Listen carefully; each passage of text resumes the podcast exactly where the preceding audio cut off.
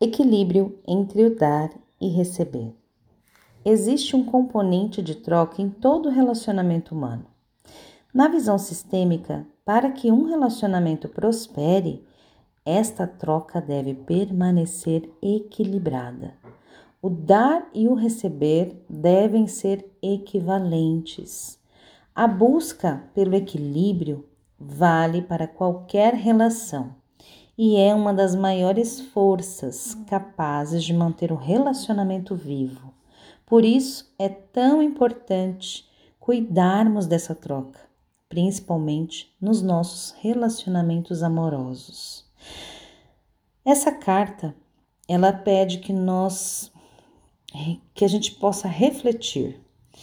Você fica na postura daquela que só dá? Se abre para receber ou fica somente recebendo sem conseguir retribuir. Mantenha o seu relacionamento amoroso equilibrado para que ele possa florescer. Se abra para dar mais e também para receber. Essa foi a cartinha de hoje dos saberes sistêmicos para você. E eu, Erika Fequete, a leio com muito carinho. Até a próxima.